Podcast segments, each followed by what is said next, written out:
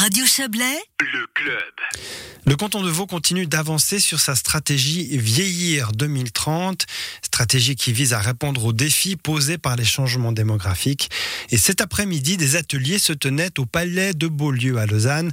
Ils réunissaient autour de la thématique du vieillissement, politiciens, spécialistes et seniors, entre autres, ainsi que Delphine Roulet-Schwab. Bonsoir. Vous êtes professeur à la Haute École de Santé La Source à Lausanne. Vous êtes aussi co-responsable du Senior Lab, en deux mots, donc qui vise à, l'amélioration des conditions de vie des, seniors. Euh, avec votre collègue Valérie Hugen-Tobler, vous avez euh, proposé des focus group au Conseil d'État. Est-ce que vous pouvez nous en dire plus? De quoi il s'agit? Effectivement, on a proposé de réaliser des groupes de discussion avec des seniors parce qu'on se rend compte que finalement, les seniors qui participent à des recherches ou à des démarches consultatives, c'est un peu des gens qui ont toujours le même profil, c'est-à-dire que c'est des gens qui sont généralement mobiles, qui sont plutôt en bonne santé, qui ont un certain niveau de formation, un certain niveau économique. Et en fait, tous les autres, on les entend rarement. Et euh, c'est assez embêtant quand on veut mettre en place une politique de la vieillesse parce qu'on sait que la population âgée est extrêmement diversifiée en termes de, besoins et de profils.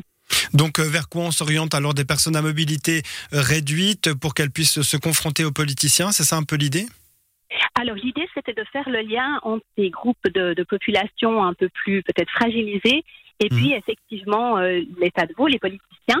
Donc, on a rencontré des personnes âgées migrantes, des résidents DMS, des personnes âgées dans, dans des quartiers périphériques. Et puis, euh, on les a entendus sur qu'est-ce que c'est le bien vieillir, quels sont les aspects positifs, négatifs, quels seraient leurs besoins ou leurs messages aussi pour l'État. Et puis, on a pu analyser tout ça et puis euh, refaire remonter toutes ces informations finalement à l'État de Vaud.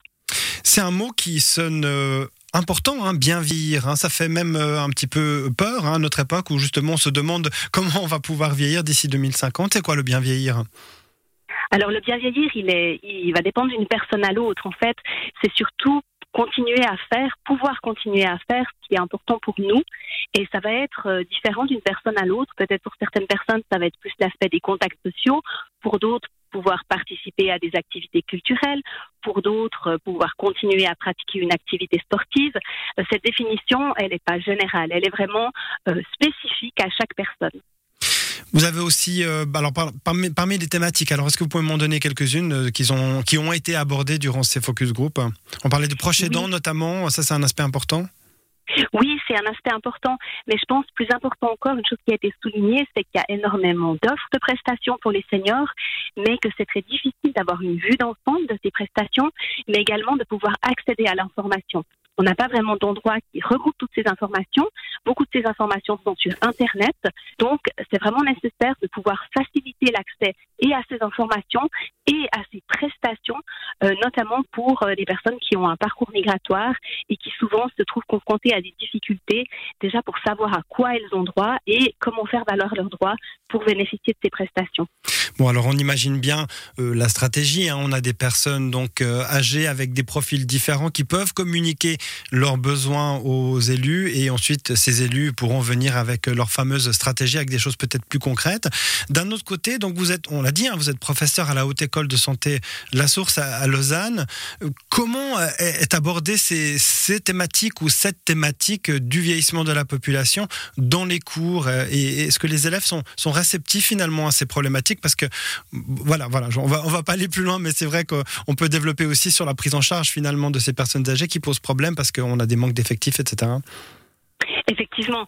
Euh, alors, on va pas parler de la, votation de dimanche, ça c'est une autre question. Mhm. Mais c'est vrai que ça reste quand même des domaines qui sont peu valorisés, y compris du point de vue des professionnels. Euh, c'est beaucoup moins sexy de dire qu'on travaille en EMS qu'aux urgences. Et il y a un réel enjeu d'intéresser les étudiants, de leur donner une vision réaliste de qu'est-ce que c'est du travail, le travail auprès des personnes âgées pour susciter leur intérêt, mais aussi les rendre conscients du fait que quand ils disent de toute manière, moi j'ai pas envie de travailler avec des personnes âgées, je vais aller travailler à l'hôpital, en fait finalement la grande partie des patients à l'hôpital sont des personnes qui ont 65 ans et plus.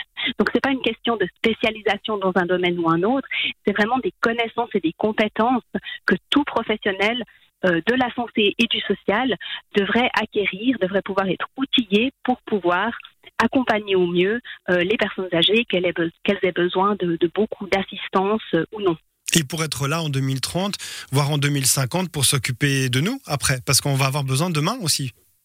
Exactement, et ça c'est assez intéressant parce que on parle parfois de ce tsunami gris hein, qui va engloutir mhm. euh, la population, mais en fait, si on regarde bien ce tsunami, ce tsunami gris, pardon, c'est les personnes qui ont euh, une quarantaine d'années aujourd'hui. Donc finalement, en, préparant euh, cette stratégie et plus généralement cette réflexion, on prépare aussi notre avenir en mhm. tant que personne âgée et vieillissante.